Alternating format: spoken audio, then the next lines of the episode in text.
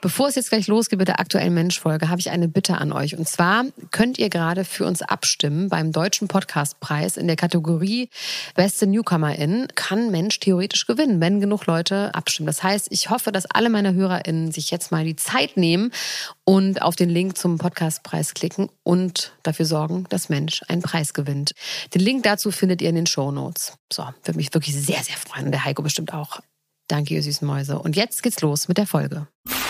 Mach doch mal, also mach doch jetzt mal so eine Folge mit so halber Geschwindigkeit. Weißt du, dass mir jemand geschrieben hat, Elena, jetzt mal Tempo 30 bitte. Olli Schulz, der redet ja auch sehr, sehr schnell und mich entspannt das, wenn Leute so schnell reden. Ich mach's einfach wie immer. Es läuft doch auch okay. Ich bin einfach mal zufrieden damit. Oktober 1998, Tag der deutschen Einheit. Es ist Herbst in Hannover. Es ist düster und regnerisch. Motorradpolizisten begleiten eine schwere, schwarze Mercedes-Karosse mit kleinen Flaggen. Darin sitzt der neue Bundeskanzler. Es ist ein feierlicher Staatsakt, BRD-Style. Man sieht die alten Gesichter, Kohl, Schäuble im Rollstuhl, alle im Halbschatten. Im Scheinwerferlicht Gerd Schröder. Direkt hinter ihm seine Frau Doris Schröder-Köpf. Es ist das erste Mal nach der Wahl, dass sie alle so aufeinandertreffen. Schröder ist zu der Zeit aber auch noch Ministerpräsident von Niedersachsen und der richtet dieses Jahr die Feierlichkeiten zum Tag der deutschen Einheit aus. Die Hymnen werden gespielt, BRD und DDR-Hymne, darum gab es lange Streit. Nicht anwesend die CSU. Die sind in München zu Ehren des Todestages von Franz Josef Strauß. Warum er denn nicht in Hannover sei, wird CSU-Chef Stoiber gefragt. Weil heute mein Platz in München ist, sagt er. Naja, ungefähr so. Das ist so der Vibe, der herrscht. Der Tag der Zwietracht wird der Tag in der Presse genannt. Und das hat sicherlich auch mit dem aus konservativer Sicht krassen Ergebnis zu tun. Das erste Mal in der Geschichte der Bundesrepublik gibt es eine Regierung links der Mitte. SPD, Grüne und PDS. Am 27. Oktober 1998 wird zum Bundeskanzler gewählt.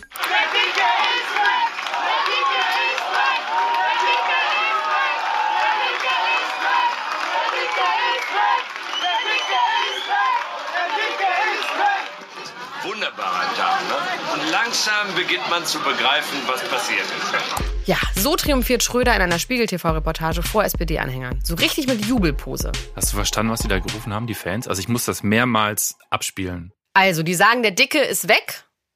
Aber auch wenn es um Kohl geht, das ist Fettshaming und das unterstütze ich nicht. Noch nicht mal bei Kohl. Richtig so. Nichts anderes habe ich von dir erwartet. Schröder lacht. Klar, der findet das verständlicherweise hilarious. Und jetzt ist er also Bundeskanzler. Ein toller Tag für Gerhard Schröder und natürlich der Höhepunkt seiner Karriere. Mein Gott, Heiko, da haben wir jetzt aber auch mitgefiebert. Das stimmt. Der Weg war steinig. Der Mann, der aus der Armut kam, aus den sogenannten bildungsfernen Schichten, der sich gegen alle durchgesetzt hat, er hat es geschafft. Aber er hat es nicht alleine geschafft. Er kann sich auf eine Gang von Unterstützern verlassen und um die soll es heute gehen. Und darum, dass Schröder schon mindestens seit den 90er Jahren eine für einen Politiker und insbesondere für einen Sozialdemokraten sehr, ich sag mal, kuschelige Nähe zu Unternehmern und der Wirtschaft hatte.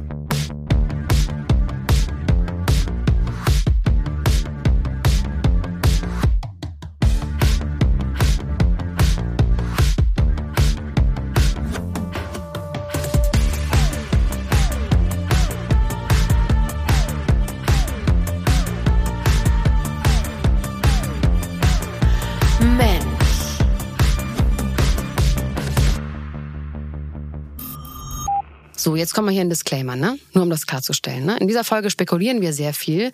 Wir denken laut, nicht alles ist belegbar und bei vielem gilt auch wie immer, wir können es nicht wissen, ne? Aber das ist doch sowieso klar, oder? Disclaimer Ende. Herzlich willkommen. Mein Name ist Elena Gruschka und ich bin immer noch Deutschlands Nummer 1 Gossip-Podcasterin. Und bei mir sitzt immer noch mein Kollege und vielleicht irgendwann Freund Heiko the Bear. Hello. Heiko. Hallo, ich bin der Heiko. Lüchen. Wenn man anfängt, irgendwie mit äh, die Stimmen zu verstellen, ist man auch so Endstufe schon, oder? Von was? Weiß ich nicht. Man ist halt dann kurz vorm Ende, finde ich. Oh, das wird eine ganz neue Karriere für dich losgehen. Als Schröder-Imitator. Mein lieber Heiko, ich soll dich ganz lieb von meinen Eltern grüßen. Danke. Weil meine Eltern hören das jetzt nämlich auch. Ja, und? Die sind froh, dass vielleicht doch noch mal was aus mir wird. Die haben im Gefühl, dass ich das erste Mal in meinem Leben was Seriöses mache. Die spüren, dass ich dir auch so eine Stütze bin dabei, ne? Total. Also Schröder ist für sie wirklich der Durchbruch. Mensch, unsere Tochter ist doch nicht nur trashig. Das, das glaube ich. Da wirst du jetzt in ganz anderem Licht plötzlich gesehen, von allen. Und meine Eltern sind wirklich feine Leute. Ne? Mein Vater ist ja Historiker, meine Mhm. Mutter ist Geschäftsfrau. Ganz fein und ganz schlau. Und die fanden die Schröder-Folgen bisher richtig gut. Wirklich jetzt? Ja, wirklich. Freut mich, ist ja nicht selbstverständlich. So, Heiko, ich würde jetzt aber gerne mal ganz zu Anfang dieser Folge was mit dir besprechen. Mhm. Was genau ist ein Sozialdemokrat? Oder beziehungsweise wo kommt das her? Was steht dahinter? Was ist der Ursprung? Also vor der Partei gab es einen Verein, der hieß Allgemeiner Deutscher Arbeiterverein. Ich finde, das sagt schon einiges aus. Es bezieht sich halt, also daher kommt es halt so. Der gesamte Gestus kommt aus der Arbeiterklasse. Und dann kam irgendwann daraus die SPD, die daraus gewachsen ist. Mhm. Interessant. Das behalten wir jetzt mal im Hinterkopf. Und vielleicht sogar auch im Vorderkopf. Heute geht es aber endlich um die Frogs. Wir haben sie schon ein paar Mal angeteasert. Und das ist keine Band aus der Muppet Show. Die Frogs sind die Friends of Gerd. Die sind alle ziemlich weiß, ziemlich männlich und ziemlich reich. Witzig, wenn wir daran denken, dass in dem Dorf, in dem Schröder aufwuchs, die besseren Familien, und damit sind die reicheren Bauern gemeint, ihren Kindern verboten haben, mit dem Schröder-Nachwuchs zu spielen. Deswegen kann man wahrscheinlich sagen, da wollte Gerd immer hin, dass die coolen bzw. reichen Jungs mit ihm spielen wollen. Und dass die mit ihm spielen wollen, hat wahrscheinlich angefangen, als Gerhard Schröder 1990 dann endlich zum Ministerpräsidenten von Niedersachsen gewählt wurde. Damit wurde er zum einflussreichen Mann und da wollten jetzt natürlich einige mit ihm spielen. Die Wirtschaft, sag ich mal, hatte allerdings verständlicherweise bei seinem Amtsantritt erstmal natürlich schon ein bisschen Angst vor dem Ex-Juso, der ja Ende der 70er Jahre noch Vergesellschaftung forderte und Beseitigung des Wirtschaftssystems. Sprich Kapitalismus. Aber diese Sorgen sollten schnell verfliegen. Seitdem Schröder im Amt ist, lässt er diese Sozialismusnummer weit hinter sich. Es stellt sich nämlich heraus, dass Schröder mit den Unternehmern sehr viel besser kann als mit seinen Sozis. Und warum? Er findet den Typus Unternehmer einfach irgendwie sympathischer als so mausgraue Politiker und schlecht angezogene Beamte. Wahrscheinlich einfach auch glamouröser. Und er entdeckt in den Wirtschaftsbossen vertraute Wesenszüge. Sie denken wie er. Sie sind risikobewusst und risikofreudig. Sie empfinden sich als Motor des Wohlstands und Schröder sieht das auch so.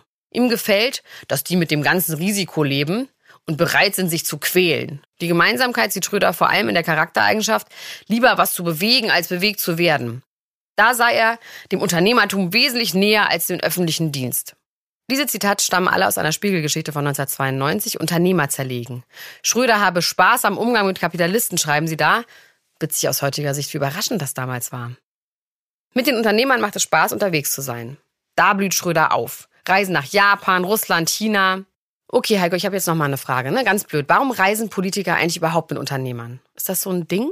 Ich würde sagen, ja, das ist ein Ding. Also egal, ob jetzt Schröder damals irgendwie nach Japan gereist ist oder jemand nach Deutschland gekommen ist und dann mit Schröder hier rumgereist ist, die fahren dann gemeinsam zu Unternehmen, die in irgendeiner Form gerade prägend sind, die irgendwie so cutting edge sind, technisch oder so. Und dann gibt's da Gespräche und Anbahnungen, schaut doch mal. Und dann ist halt jemand dabei aus der Entourage, der zufälligerweise dann eben passend zu diesem äh, Unternehmen ist. Und so werden dann Deals, Deals verschachert. Ja, so werden Deals zumindest angebahnt. Okay. Also man hat dann Zugang zu wichtigen Leuten in wichtigen Industrieschlüsselpositionen. Die quasi große Jobs zu vergeben haben. Theoretisch schon, ja. Hm. Und ich glaube, ähm, das ist halt nicht so richtig festzumachen in dem Sinne. Also Schröder würde halt dann halt Connections herstellen zwischen Menschen. Schröder ist natürlich derjenige, der den Zugang gewährt. Also er lädt halt Leute ein, äh, auf seine Reisen mitzukommen. Dementsprechend ist er natürlich in einer krassen Machtposition, was das angeht.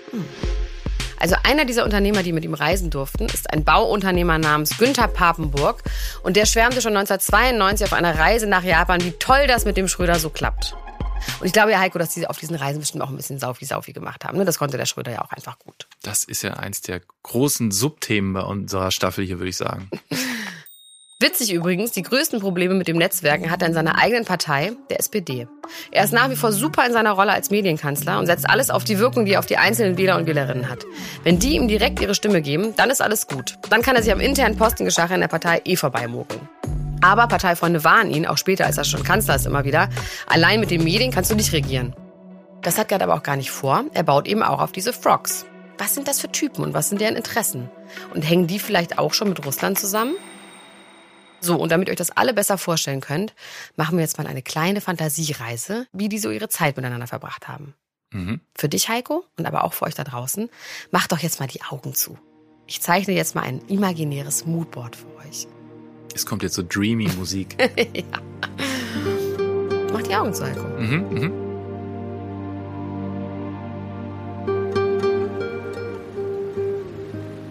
Es ist Herbst, Anfang November. Es ist schon dunkel, bisschen diesig. Ich sehe eine Bungalow-Villa auch im BRD-Style, der feinsten Gegend von Hannover. Mercedes-Benz S-Klasse im Carport, glänzende Dachschindel, gusseisernes Tor, Kameraüberwachung. In diesem Haus wohnt ein Anwalt. Den kennt Schröder seit seinem Referendariat.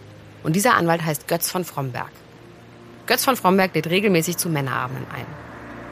Nach und nach fahren dunkle Limousinen vor und parken in der kleinen, ruhigen Straße. Wir steigen aus, zum Beispiel Carsten Maschmeyer, Klaus Meine von den Scorpions, wir erinnern uns, Wind of Change, Sigmar Gabriel vielleicht auch noch und ein paar andere Männer in Anzügen, alle nicht besonders hübsch anzusehen, eher so random Politikertypen und eben unser Gerd. Die Männer klingeln, die Ehefrau, wenn es denn eine gab, durfte noch die Tür aufmachen und dann aber husch husch zurück ins Bügelzimmer. Und dann geleitet Götz von Fromberg die Herren links die Treppe hinunter in seine Man Cave, seinen Hobbykeller. Da gibt es einen Tresen, sehr viele Hannover 96 Devotionalien, braune Ledersessel und einen Kickertisch. Krökeln, so heißt es in Hannover. Es ist ein Krökelabend. Wie krass das klingt. Zu essen gibt es Brühwurst, die die Frau vorher aufgewärmt hat. Und Heiko, wir ahnen schon, Bier. Richtig. So, und jetzt kannst du die Augen wieder aufmachen. Mhm. Hast du es gefühlt? Ja, ich habe es gefühlt und äh, ich bin froh, wieder hier zu sein. Das Haus habe ich natürlich ausgedacht, wie das so aussieht, aber ich finde, ich habe mir das ziemlich gut ausgedacht. Das mit dem Krökeln stimmt und die Brühwurst und das Bier stimmt auch. Das stimmt garantiert alles. Also ich, glaube, das, ich war so tief drin in dieser Welt. Aber warte mal, ich habe noch einen für die Mhm. Imagination. Dieser Anwalt von Fromberg, ne? Der hat unter anderem den Hells Angels Rocker Frank Hanebut vertreten. Und der war dann da auch häufig. Allerdings nur bis Gerd Kanzler wurde, dann durfte der leider nicht mehr dahin. Wer von beiden? Aber Hells Angels ist schon krass, ne? Da hat man direkt schon mal eine ganz andere Stimmung vor Augen. Ja, wobei ich kann mir auch gut vorstellen, also dieser Hanebut, den habe ich auch vor Augen, dass der auch sozusagen gesellschaftlich auf anderen Levels so agieren kann und das auch kann. Mhm. Äh, so dass man fast vergisst, was der halt so im Hauptberuf ist. Das kann ich mir halt auch gut Meinst du vorstellen. nicht, aber der hatte seine Kutter an, Nein, dass man es nicht einen vergessen lässt? nein, der hat also am Abend nicht die Kutte an, das glaube ich nicht. Nee. Ich glaube auf jeden Fall, dass das Gerds Art von Glamour ist. Frauen durften übrigens erst ab 0 Uhr dahin. Und das war bestimmt eine ganz tolle Stimmung da. Da haben die sich bestimmt drum gerissen, dahin zu gehen. Neben den gerade genannten Männern gab es noch ein paar andere Männer, die zu den Frogs gehörten. Ob die jetzt immer alle bei diesen Abenden dabei waren, können wir nicht genau wissen. Aber so vom Ding her wisst ihr, wie schön die Zeit miteinander verbracht haben. Und ich zähle jetzt mal ein paar Frogs auf und dann gucken wir uns ein paar davon mal exemplarisch an. Also, wir haben hier den Journalisten, zeitweiliger Regierungssprecher und Berater Bela Ander. Mit dem hatte er zwischendurch ja auch mal einen Podcast. Dann den eben bereits bildlich vorgestellten Finanzunternehmer Carsten Maschmeyer. Maschi und Froni. Ja, Heiko, ganz aufgeregt bist du schon. Dann den Medienberater Michael Kronacher, Unternehmensberater Heino Wiese, der heutige Wirtschaftsberater Sigmar Gabriel von der SPD, früher auch mal Umwelt- und Wirtschaftsminister, und Bauunternehmer Günther Papenburg. Und was genau hat er mit seinen Freunden gemacht, außer Wurst essen, Bier trinken und krökeln? Wir fangen mal an mit Günther Papenburg. Der ist der älteste, 85 Jahre alt. Und ich habe hier vor mir ein Bild zu liegen von Günther Papenburg mit Schröder im Dezember 2022 in der Zack Arena, deren Besitzer und Betreiber er ist. Da feiern sie, dass Papenburg Generalkonsul von Kasachstan wird. Ja, und die berechtigte Frage wäre jetzt, was zur Hölle macht eigentlich ein Generalkonsul? Lass mal kurz erklären, der ist für Beziehungen zuständig. Sinnvollerweise zwischen zwei Ländern, hier also Deutschland und Kasachstan. Das funktioniert im Grunde ähnlich wie eine Botschaft, nur dass es da nicht um Regierungsinteressen geht, sondern um zum Beispiel kulturelle oder, das ist bei Papenburg dann wohl eher wahrscheinlich, wirtschaftliche Beziehungen. Papenburg darf in den 90ern Schröder auf seinen Reisen als Ministerpräsident begleiten und das Ziel hauptsächlich Russland. Hm.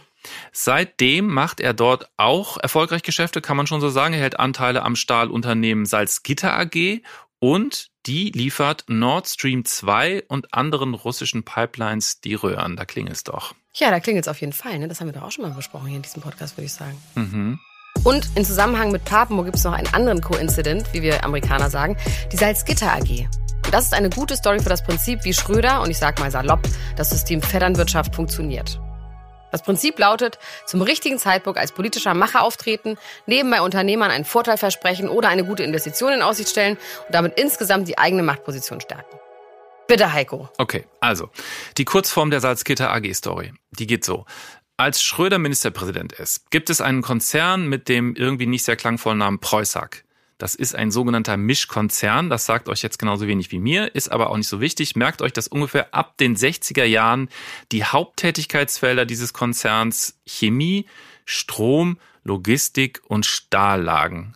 Wie waren die Bereiche? Logistik, Chemie, Strom und Stahllagen. Hauptfirmensitz wurde in den 50er Jahren Hannover. Ende der 80er übernahm die Preußag die Salzgitter AG, ein bis dahin bundeseigener Stahlkonzern, der dann Preußag Stahl AG hieß. 1,3 Milliarden Euro.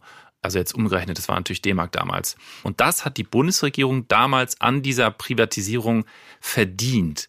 Das ist jetzt alles super speziell und muss man sich auch gar nicht länger merken, aber ihr habt es nächstes Mal gehört. Okay, weiter. Also, die Preußag hat nicht lange Lust auf die Salzgitter AG und will sie Ende der 90er wieder loswerden an einen österreichischen Konzern. Das will Schröder nicht, der ist damals Ministerpräsident, denn es geht bei der Preußag-Tochter um 14.000 Arbeitsplätze und als die Verkaufsabsichten bekannt werden, geht die IG Metall, also die Gewerkschaft, auf die Barrikaden. Wie man weiß, ist es nicht gesagt, ob ein neuer privater Investor sich um 14.000 Arbeitsplätze schert. Du hast ja am Anfang gefragt, was ist eigentlich die SPD? Das ist Kernzielgruppe Original SPD, würde ich sagen. Ja, 14.000 Arbeiter. 14.000 Arbeiter. Wähler. Genau. Und die Familien, die da dran 14.000 Wähler. Richtig. Und da in Niedersachsen damals wieder eine Wahl bevorsteht und Schröder gerne wiedergewählt werden möchte als Ministerpräsident, da entscheidet er kurzerhand, die Preußag Stahl AG zusammen mit der Norddeutschen Landesbank zu übernehmen und von da an heißt sie wieder Salzgitter AG. Und am Anfang halten die Bank und das Land über 50 Prozent Anteile. So. Und jetzt kommt Günter Papenburg ins Spiel. Das bleibt nämlich nicht so. Den zweitgrößten Aktienanteil, 25,1 Prozent, hat eben Günther Papenburg.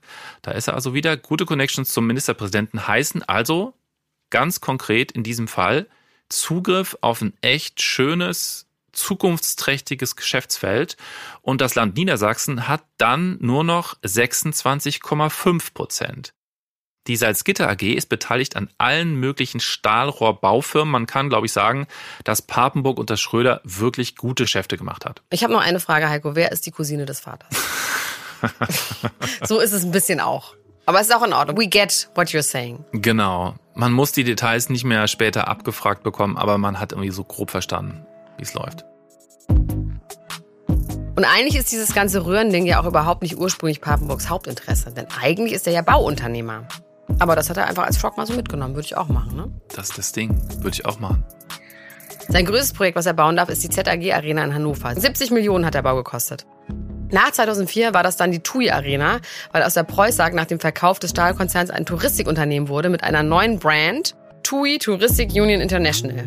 Und hier gibt es eine nächste Verbindung. Deren Geschäftsführer ist Michael Frenzel. Und das ist dann schon der nächste Frog. Schröder nimmt Frenzel 2003 zum Beispiel gerne mit auf eine China-Reise. So wie 37 andere Wirtschaftsbosse. Während der chinesische Präsident Hu Jintao den Gerd einen großen Freund des chinesischen Volkes nennt, wickelt Frenzel nebenbei für TUI, also die ehemalige Preußag, ein ziemlich gutes Geschäft ab. Als erstes Reiseunternehmen hält es die Mehrheit an einem Touristikunternehmen in China, das TUI China Travel getauft wird. Wie stellst du dir eigentlich die Stimmung in so einem Flugzeug vor? Da sitzen 37 Wirtschaftsbosse und Schröder. Was ist da für ein Vibe? Ach, ich glaube, es wird da auch schon ein bisschen saufi-saufi gemacht. Im Grunde Man Cave ja, über den Wolken, über den oder? Wolken, ja. Es wird auf jeden Fall über Fußball geredet, es wird Bier getrunken, es wird man das Stewardess auf den Po geklapst. Ja, nee, doch, doch, doch. doch, damals Also es wird jeden auf jeden Fall darüber geredet. Über die Stewardessen. Vielleicht wird nicht wirklich Hand angelegt, aber es wird auf jeden Fall darüber geredet. Vielleicht auch mal so, dass einer das mitbekommt. Dann wird vielleicht auch mal ein Nickerchen gehalten. Und dann wird vielleicht in zwei, drei Sätzen werden nur diese ganzen Geschäftssachen besprochen. Da sind aber schon auch damals immer mal wieder zumindest auch Journalisten dabei, ne? Mhm. Journalisten. Ja, und vom Spiegel und vom Stern. Die sind auch kein Deut besser, Heiko. Und von der Bild vielleicht auch noch. Medienkritik, da sind wir wieder. Ja. Das haben wir bei Tic-Tac-Toe ja so schön gemacht. Die Journalisten haben sich aber nicht so von denen unterschieden rein äußerlich, glaube ich. Die sahen genauso aus. Nicht so fancy wie du heutzutage. Ja, gut, das stimmt. Das, das ist ein Unterschied. Obwohl 1998 hatten die alle so Brioni-Anzüge an von der Preußag AG, die Leute? Natürlich. Also Brioni für. Ich weiß nicht, ist Brioni überhaupt so eine geile Marke? Damals. War das so eine geile Damals. Marke? Ich, Ist es so wie Gucci heutzutage? Oder Prada? das Prada müsstest- ist schon. Das müsstest du beantworten. Also ich würde sagen, Top of the Pops ist heutzutage so Prada, würde ich sagen. Prada-Anzug als Mann, dann bist du richtig Premium-Mann. Ich habe vorher in meinem ganzen Leben nie was von Brioni gehört, bis das mit Schröder aufkam. Ist ein bisschen vielleicht so wie Paco Rabanne oder sowas. Also es hört sich schon auch so an, als würde es das bei DM in der Drogerie geben. Wie heißt nochmal diese Marke, die äh, Dieter Bohlen, Camp David? Oh Gott, ja. Brioni ist das Camp David der Politiker vielleicht. Gut, das können wir nicht wissen. Die hatten auf jeden Fall alle Anzüge an, darauf können wir uns einigen. Waren die Journalisten besser gekleidet als die Politiker? Ist, das war meine Nein. Frage. I doubt it. Ja. Weil beim Spiegel haben wir damals auch schon echt gut verdient. Naja, also der Zugang Schröder ist gleichzeitig Zugang zu Geld, kann man glaube ich schon so vereinfacht sagen. Also jetzt nicht grundsätzlich, aber eben für so ein paar Dudes, mit denen Schröder gut kann. Und die mit ihm. Nächster Frog aus dem Krügelkeller. Heino Wiese. Der war alles Mögliche, Geschäftsführer der niedersächsischen SPD, Manager von Schröders Landtagswahlkämpfen und hat dem Oligarchen Alexei Mordeschow geholfen, beim TUI-Konzern einzusteigen. Ha, und so hängt die Hannover-Connection direkt mit Russland zusammen, sage ich jetzt mal ganz frech. Er hat bis letztes Jahr das Amt des russischen Honorarkonsuls in Hannover gehabt. Ah, wieder so ein Honorarkonsul, weiß man jetzt so ungefähr, was das bedeutet. Ach so, und abgesehen davon, dass er 1998 vier Jahre Abgeordneter im Bundestag war, ist er Unternehmensberater von Beruf. Die Firma heißt Wiese Consult. Heute gilt Wiese als Putin-Versteher. Und das behaupte ich jetzt nicht, das sagt er über sich selbst. 2018 hat er in einer Rede mal gesagt, Putin sei kein Diktator, es gebe keine Unterdrückung und die Krim-Krise zum Beispiel sei Notwehr von Putin gewesen. Also es gibt Reden, die man nachvollziehen kann von ihm öffentlich und was man da so rauslesen kann bei dem ist, einfach mal weggucken, einfach mal ignorieren, lieber wirtschaftliche Vorteile genießen. Ist alte Schule, wurde ewig so gemacht und ja, wird ja auch immer noch so gemacht. Nur vielleicht jetzt nicht gerade bei Putin im Moment. Fairerweise muss man aber auch sagen, der hat sich jetzt zuletzt von Putin losgesagt und seinen Job als Honorarkonsul auch niedergelegt. Ratlos sei er wegen den ganzen Entwicklungen. So, und noch einen habe ich. Dieser Wiese ist der Kommunikationsdirektor von einem Mann namens Bernd Freier. Bernd Freier ist Gründer von S. Oliver, einem Modelabel. Was sollen diese Airquotes? Modelabel. Ich würde heutzutage Fast Fashion sagen. Freier gilt als einer der 120 reichsten Deutschen. Schröder und Freier kennen sich auch. Die lernen sich auf der Tribüne des BVB Dortmund kennen. Erinnerst du dich? Der ist ja nicht mehr beim BVB. Nee, Da haben wir ja drüber gesprochen, ob ihn das eigentlich wohl trifft oder nicht. Ja. Da sehen wir, warum ihn das ja, treffen der, könnte. Das wurde ne? ihm aberkannt, die Mitgliedschaft. Ja, ich meine nur so, dann trifft er nämlich auch nicht mehr diese wichtigen Ja. Leute. Das ist das Ding. Ja. Freier ist eigentlich total öffentlichkeitsscheu und auch gar kein SPD-Typ. Trotzdem bekommt 2009 die SPD von Freier eine 88.000 Euro schwere Parteispende. Warum das denn bloß? Vielleicht ein kleines Dankeschön für irgendwas? Heino Wiese hat auf jeden Fall für diesen Bernd Freier das Russlandgeschäft von S. Oliver optimiert. Und was sehr interessant ist, man munkelt, dass Bernd Freier den Biograf von Schröder geschmiert hat, damit der möglichst viele nette Dinge über den Gerd Schröder schreibt. Gregor Schölgen. Haben wir schon mal gehört. Der hat 2015 eine dicke Biografie vorgelegt. Das war offiziell keine Auftragsarbeit, aber die ist schon relativ unkritisch mit Gerhard Schröder. Ein Jahr nachdem Russland die Krim annektiert hat, war in der Biografie über Schröder zu lesen, zu keinem Zeitpunkt habe Russland versucht, die Gaslieferung als Druckmittel einzusetzen. Dabei hatte Moskau der Ukraine wiederholt das Gas abgedreht. Jedenfalls wird irgendwann bekannt und von der Uni bestätigt, dass der Textilunternehmer Freier der Universität Erlangen und damit auch dem Zentrum für angewandte Geschichte, für das Schölgen arbeitet, viel Geld spendete. Okay. Können wir jetzt bitte endlich über Carsten Maschmeyer reden? Auf jeden Fall, Heiko. Mensch. Jetzt ist es soweit. Ihr kennt ihn mindestens aus Die Höhle der Löwen, der Unternehmershow, die seit 2014 auf Vox läuft. Ich muss dir sagen, ich gucke das ehrlich gesagt wahnsinnig gerne, trotz Maschmeyer. Das finde ich richtig witzig. dass ich das so gerne gucke. Ja, hätte ich nie gedacht. Ich finde das irgendwie voll faszinierend. So Kapitalismus in Reinform. Ich finde es irgendwie geil. Das muss ich, muss ich sagen. Also wer es nicht guckt, mal ganz für die paar wenigen Leute, die es nicht kennen. Also da kommen Leute mit irgendwelchen Ideen für Produkte, die sie gerne herstellen wollen oder auch schon herstellen. Und sie brauchen dann äh, einen Investor, Investorin, um pff, zu wachsen oder wie auch immer. Marschmeier sitzt in der Jury, der ist potenzieller Investor und hebt oder senkt den Daumen über die vorgestellten Ideen. Ähm, ich finde den da krass unsympathisch. Ähm, ich wüsste nicht, dass es irgendjemanden gibt, außer vielleicht Vroni, die ihn sympathisch findet. Und selbst da kann ich es mir eigentlich nicht vorstellen. ist er lustig? Nein, gar Eigentlich nicht. ne? Dann ist man ja auch gleich ein bisschen sympathisch. ja, das stimmt. Genau, ja. Aber der will halt schon sympathisch sein, das merkt man. Das ist lustig, weil es ihm halt einfach gar nicht gelingt. Also Carsten Marschmeier, wer es auch das nicht mitbekommen hat, seit 2014 ist er mit Veronika Ferres verheiratet. Die war ja mal eine Weile aus der deutschen Film- und Fernsehlandschaft gar nicht richtig wegzudenken als Schauspielerin. Aber ich weiß nicht, du, du bist da tiefer drin. Ich höre nicht mehr ganz so viel von ihr. Because she's in America. She's Ja? big in America. Also es gibt in Amerika Produktionen, wo sie mitgespielt hat, unter anderem mit John Malkovich und entweder Robert De Niro oder Al Pacino. Also es gibt größere Filme, aber es gibt auch Was so einen sind das Term. für Filme? Das weiß niemand. Das kann nur der Kann man die irgendwo wissen. sehen? Bestimmt kannst du die irgendwo sehen. Aber es gibt so einen Term, der heißt Stupid German Money. Mhm. Das ist quasi Geld, was Co-Produzenten dann investieren. Und witzigerweise ist, glaube ich, wenn man mal recherchiert, Carsten Maschmeyer da auch immer irgendwie Co-Produzent. Ja. Vielleicht ist es jetzt auch gelogen, aber auf jeden Fall, man munkelt, dass er da immer Geld rein investiert in die Filme, wo sie dann mitspielt. Und deswegen ist sie sehr viel in Hollywood. Deswegen hört man hier nichts mehr von ihr. Ah, okay. Gut. Konzentriert sich auf ihre Karriere jetzt in Hollywood einfach. Deswegen. Ja. ja. Geld wird auf jeden Fall nicht mehr ihr Antrieb sein, weiter zu Schauspielern. Das hat sie jetzt als Ehefrau genug, denn Carsten Maschmeyer ist ein Selfmade-Milliardär. Aber wie er dieses Selfmade geschafft hat und wer dabei möglicherweise viel Geld verloren hat, damit der Carsten immer reicher wird, dazu gibt es eine Menge Artikel, ganze Sendungen und Bücher. Die alle beschäftigen sich hauptsächlich mit seiner Zeit als Eigentümer eines Finanzdienstleistungsunternehmens mit dem Namen AWD. Was ist eigentlich ein Finanzdienstleister genau?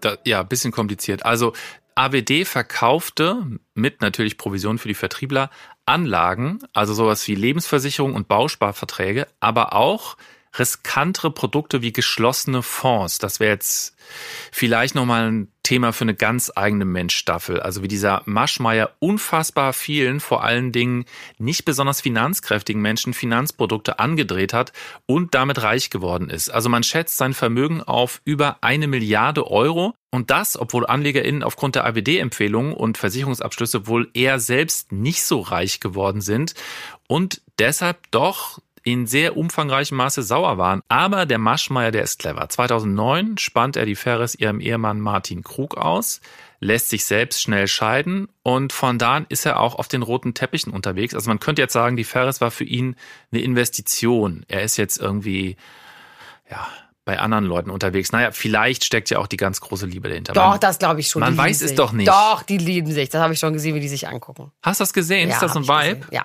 Naja, also bei großen Spendengalas und als Macher im Fernsehen versucht er sich dann noch so den finalen Image-Schliff zu geben. Der hat den Schröderschen Spruch auf jeden Fall verinnerlicht, dass man in Bildbums und Glotze positiv vorkommen muss. Dann kann dir nichts mehr passieren. Okay, das ist Maschmeyer. Und der baut sein Imperium in Hannover auf. 1988 übernimmt er also den AWD und macht ihn groß. Wenn Sie duftende Rosen haben wollen, müssen Sie im Herbst stinkende Jauche draufkippen.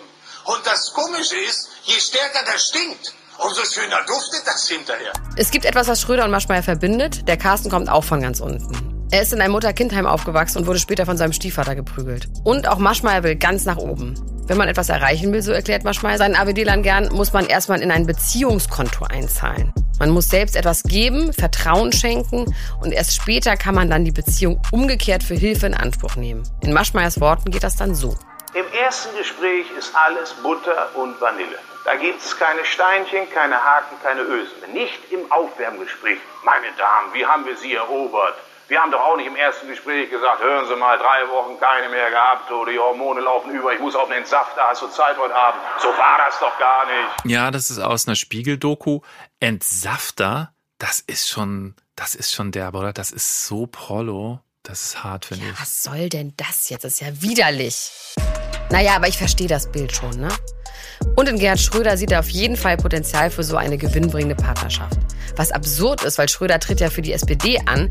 Die Partei vertritt jetzt nicht unbedingt die marktliberalen Werte, für die jemand wie Maschmeyer steht. Trotzdem investiert Maschmeyer 1998 eine Menge Geld, nämlich 650.000 Mark, um eine großformatige Anzeige zu schalten mit dem Slogan, der nächste Kanzler muss ein Niedersachse sein. Guck mal, jetzt haben wir mal direkte Einflussnahme auf die Wähler, oder? Da ist das, was du immer gesucht Das habe hast. ich doch gesucht. Die Beweise. Da kennen sich Maschmeyer und Schröder aber noch nicht. Aber Maschmeyer hat schon mal auf das Beziehungskonto eingezahlt. Alles Butter und Vanille. Und dann 2001, Schröder ist seit drei Jahren Kanzler, lernt man sich bei einem gemeinsamen Fondue-Essen zu Weihnachten kennen. Fondue ist einfach Pflicht. Da ist Maschmeyer aber gar nicht mehr zufrieden mit den politischen Entscheidungen der SPD-geführten Regierung. Die Riester-Rente passt ihm nicht, damit verdient ein Finanzberater so mal gar nichts. Er würde seinen Mitarbeitern jeweils nicht mehr raten, die zu empfehlen. Ihm ist auch die Provision für den Berater nicht hoch genug.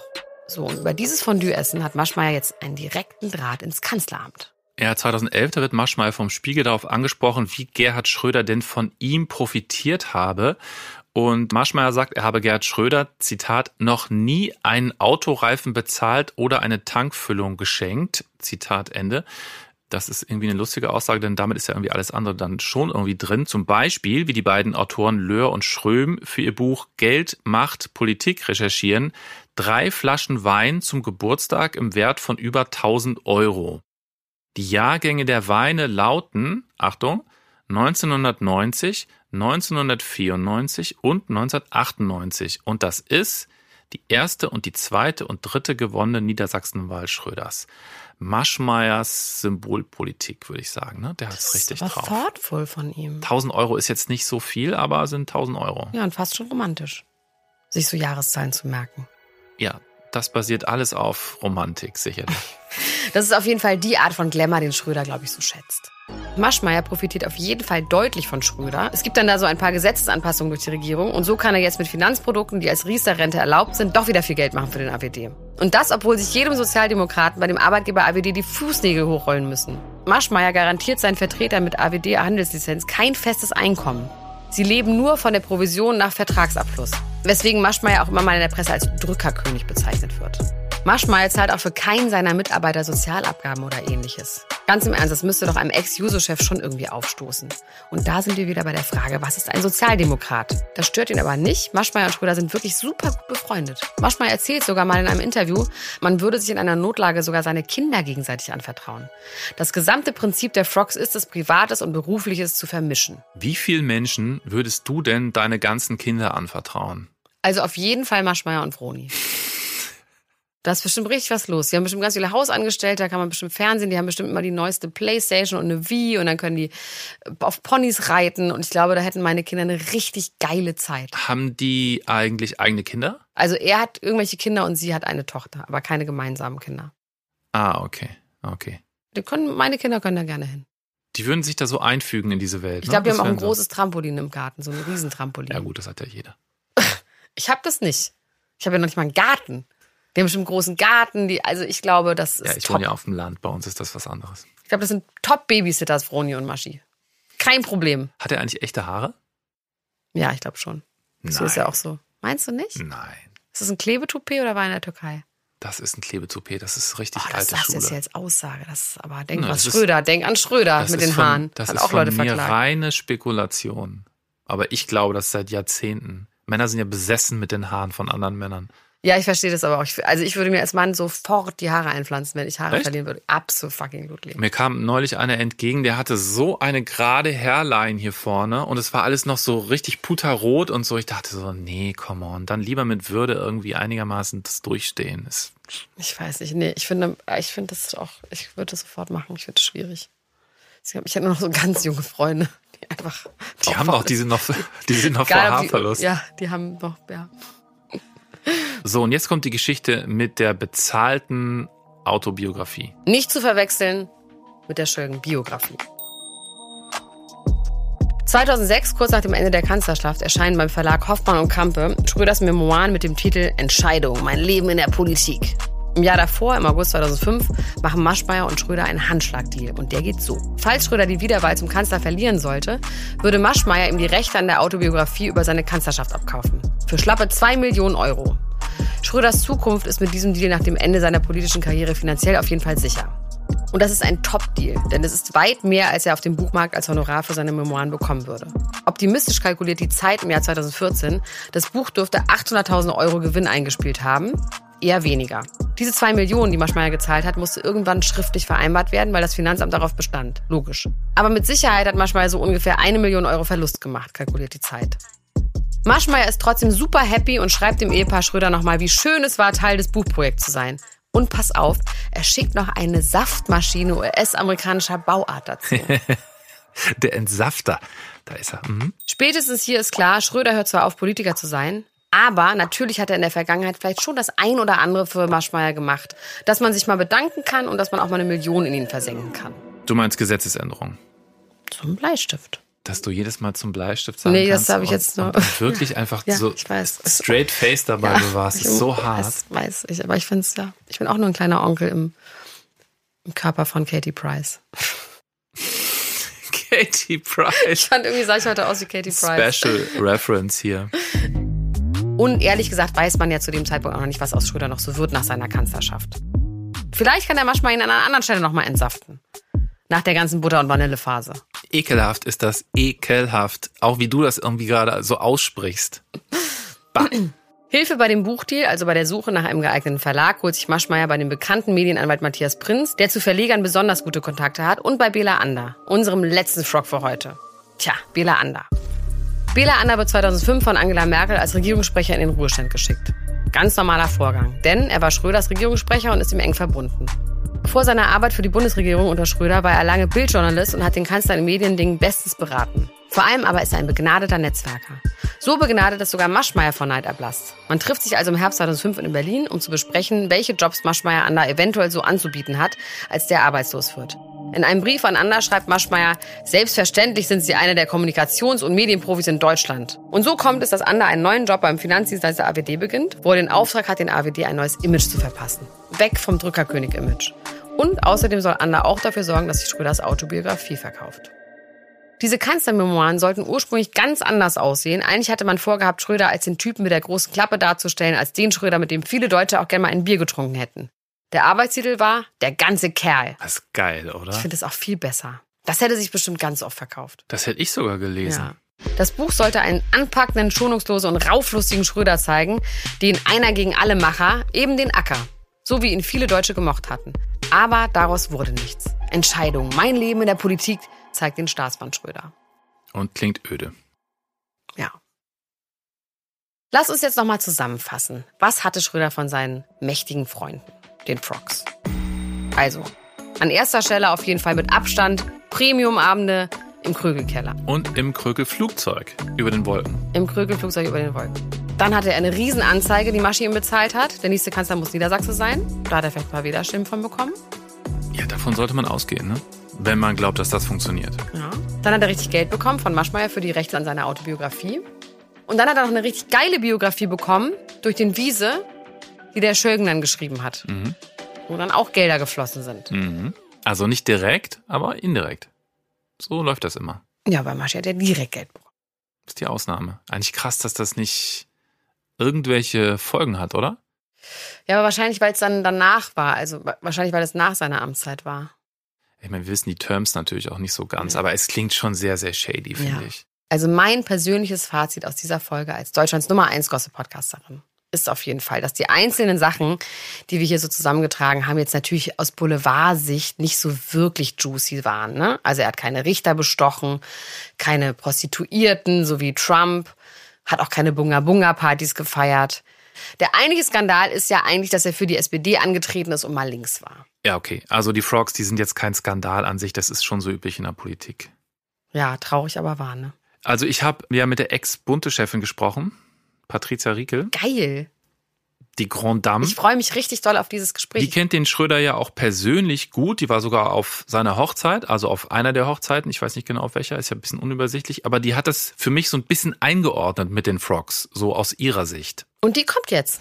Die Bunte lebt ja auch über Bilder, über Fotos, so. Und Schröder hat sich mit Künstlern umgeben, mit, äh, mit Sängern. Scorpions, und? Change äh, und so weiter, ja. Also da war die Kultur, hat äh, geprotzt mit seinen, mit seinen kultivierten Freunden und er war auch per Du mit so jedem Chefredakteur, mit dem man sich vorstellen konnte. Das waren auch diese Hannover Clique von einflussreichen Männern von Maschmeyer angefangen bis zu seinem Anwalt. Das waren alles potente, mächtige, wichtige Typen. Und so jemandem traut man mehr, mehr zu als irgend so einen Bürokraten, äh, der irgendwie zögerlicher erscheint, ja.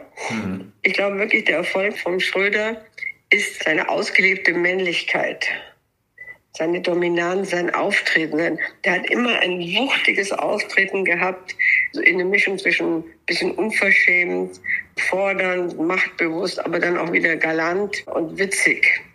Und eine, mit dem man saufen kann, mit dem man Zigarre rauchen kann, der auf dem Boot steht, mit dem, mit dem man sich vorstellen kann, der grillt mit mir, der steht auch in meiner Imbissbude neben mir. Also all das, der ist, der ist total, also volkstümlich, aber auch äh, zeigen, ich will aufsteigen, ich will was vom Leben haben, ich will, ich will dabei sein, ja. Das, das alles symbolisiert doch auch, auch Männlichkeit, Dominanz. Mhm, Männlichkeit und Dominanz. Das ist auch echt so ein Ding von Schröder. Das haben wir jetzt ja schon ein paar Mal erlebt. Sollten wir darüber nicht mal in der nächsten Folge sprechen? Ja, warte mal kurz. Frau Riekel hat noch was. Also ich persönlich würde mich immer an dieser lauten, herrischen Art äh, stoßen. Aber andererseits ist es auch gewinnend und ich glaube auch für viele Menschen beeindruckend, weil sie sich einfach vorstellen, der kann sich durchsetzen. Wen möchte ich an der Spitze der Politik sehen? Nicht einen Leisetreter wie Herrn Scholz, sondern einen, der auftritt und der sozusagen mein Land und mich verteidigt und, und so weiter. Vielleicht ist er wirklich als Politiker doch eine Figur von, von, von gestern. Haben Sie Mitleid mit ihm, wie er jetzt gesehen wird? Ähm, ein bisschen, weil äh, ich glaube auch, dass mit ihm und Putin ist ja auch irgendwo eine Männerfreundschaft, ist Loyalität. Und Loyalität lebt auch fort, wenn die Person, die ich schätze, etwas tut, womit ich nicht einverstanden bin. Verstehen Sie, also wird in der Nachbetrachtung der Kanzler Deutschlands wird er keine große Rolle vielleicht spielen obwohl er doch viel durchgesetzt hat. Er ist eine imposante Persönlichkeit, aber irgendwie ein bisschen zu spät. Vielen Dank an dieser Stelle an Patricia Riegel. Sie hat auch wieder schön den Bogen zu Putin gespannt. Und damit kommen wir dann auch wieder an den Ursprung dieser Serie zurück. Seine Haltung zum Krieg, zu Putin und gegen die Ukraine. Findet er, es gibt irgendeine Rechtfertigung für den Krieg? Und wie ist das eigentlich mit Schröder und dem Krieg? Als Sohn, der seinen Vater nie kennenlernen konnte, weil der in einem sinnlosen Krieg ums Leben kam. Für ihn als Kanzler, der einerseits mit seinem grünen Außenminister zusammen deutsche Kampfeinsätze im Kosovo-Krieg beschlossen hat und andererseits den Amerikanern eine Abfuhr erteilte, als die in den Irakkrieg gezogen sind. Genau, und ich würde gern in der letzten Folge auch nochmal über eine Formulierung sprechen, die uns bei der Recherche aufgefallen ist und die schließt auch an das an, was Frau Riegel gesagt hat. Die können wir nochmal ein bisschen auseinandernehmen. Und zwar, Schröder und Putin verbindet, dass sie einen sehr maskulinen Blick auf Politik haben. Was soll das denn bitte sein? Oben ohne Fotos mit Waffen oder was? Oh ja, das ist interessant. Und damit fangen wir dann direkt an in der nächsten und letzten Folge von Mensch Schröder. Und wenn ihr diesen Podcast mögt, dann könnt ihr den abonnieren. Dazu könnt ihr auf diese Abo-Glocke drücken. Dann freuen wir uns ganz toll und ihr kriegt immer Bescheid, wenn der Podcast rauskommt. Außerdem könnt ihr uns richtig gut bewerten. Bis nächsten Donnerstag. Jetzt habe ich Hunger, aber. Was essen? Ich esse Kleinigkeiten. Ich habe ausgiebig gefrühstückt. Ich habe gar nicht gefrühstückt, aber ich habe jetzt schon Sport gemacht. Mensch. Mensch ist ein Podcast von Elena Gruschka und Heiko Bär, produziert von 7-One Audio und den WakeWord Studios.